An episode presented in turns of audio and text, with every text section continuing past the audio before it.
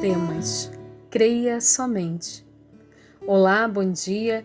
Que a paz de Jesus invada os nossos corações nesse instante. Aqui é Melissa dos Santos e este é mais um podcast Café com Espiritismo. A frase inicial, na qual abrimos esse áudio de hoje, foi proferida pelo nosso Mestre Jesus. Está em Marcos, capítulo 5, versículo 36 e dentro de um contexto de relatos de diversas curas físicas, mentais e espirituais feitas pelo nosso meigo Rabi.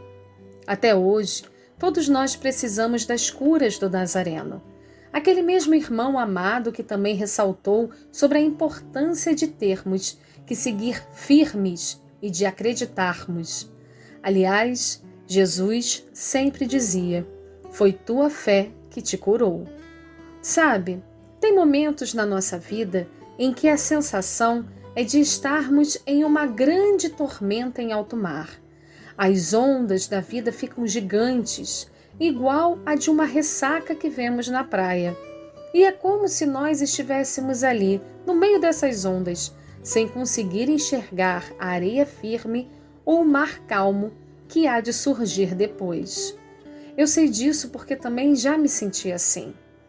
Mas aí é que no meio dessa tempestade, essa frase de Jesus ganha um sentido ainda maior. Não temas, creia somente. É como se Jesus nos dissesse: Eu sei que está difícil, eu sei que está dolorido passar por isso agora, mas olha para cima, estou aqui com você, isso vai passar, o mar vai se acalmar, você vai ficar bem e sairá um pescador, um nadador ainda melhor para a vida. O espírito André Luiz, no livro Astronautas do Além, psicografia de Chico Xavier, tem um texto precioso em que tece considerações sobre essa frase de Jesus: Não temas, creias somente. Diz o benfeitor: Creia na harmonia, na justiça, na verdade, no bem somos livres sob a proteção de leis vigilantes. Deus não se ausenta. Por isso, quando nos acontece, é sempre o melhor do que nos mostremos capazes de receber.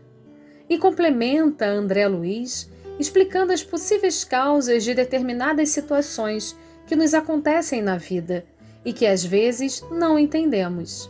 Diz ele: Em muitas ocasiões, a enfermidade inesperada no corpo é apoio antecipado às necessidades da alma. A afeição que nos deixa é amputação no mundo afetivo para que possamos sobreviver naquilo que estamos fazendo de mais útil. O desejo contrariado é providência contra o perigo inevitável. A inibição orgânica é recurso para a condensação de nossas energias em auxílio à realização de tarefa determinada. O prejuízo é comunicado prévio para que não se caia em débitos insolvíveis. A penúria material é desafio a que nos levantemos para o trabalho. Com essas palavras, André Luiz vem nos dizer que tudo o que nos acontece é como se fosse um remédio, um remédio para a nossa alma, para que possamos aprender, para que possamos resgatar, para que possamos nos tornar pessoas melhores. E conclui o benfeitor nos aconselhando fraternalmente. Não desfaleça na prova que a vida lhe trouxe. A terra é um educandário em cujas lições somos todos alunos e examinadores um dos outros. Hoje é possível esteja sofrendo cerco de numerosos problemas. Entretanto, se você atende às instruções do amor, que nos traça caminho certo entre as margens da humildade do serviço, encontrará você o rumo exato de todas as soluções. Para isso, porém, é necessário que você não permaneça no canto da inércia, colecionando pedras e espinhos que lhe pesem no coração ou lhe firam a alma. Esqueça tudo que foi tristeza ou desequilíbrio e entre no sistema da ação edificante que nos reforma o destino. Todos os que lutaram e venceram, todos os que tombaram na sombra e se reergueram para a luz, sofrendo, lutando, construindo e renovando, nunca deixaram de trabalhar. Quando estamos tristes, nos sentindo contrariados, a primeira reação que muitas vezes temos é a de desânimo. Perdemos muitas vezes a vontade de fazer, de prosseguir, de insistir naquilo que acreditamos. Mas o que André Luiz nos conclama é exatamente o contrário.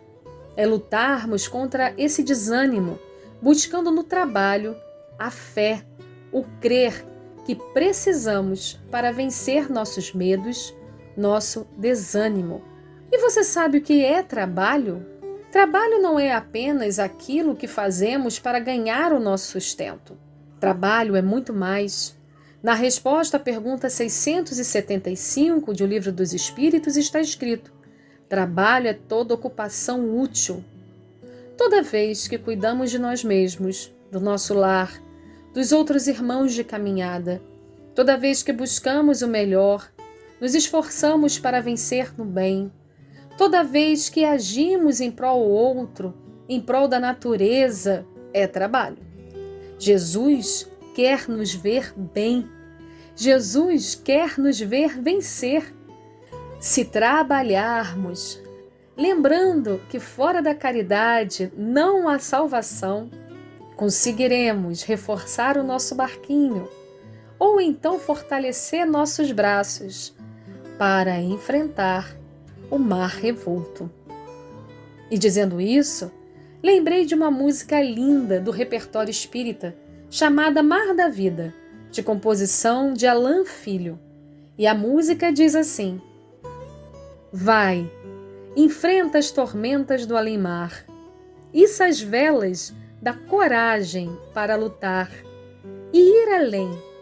Estrelas do bem vão te guiar. Vai, que Cristo seja a luz em seu vogar.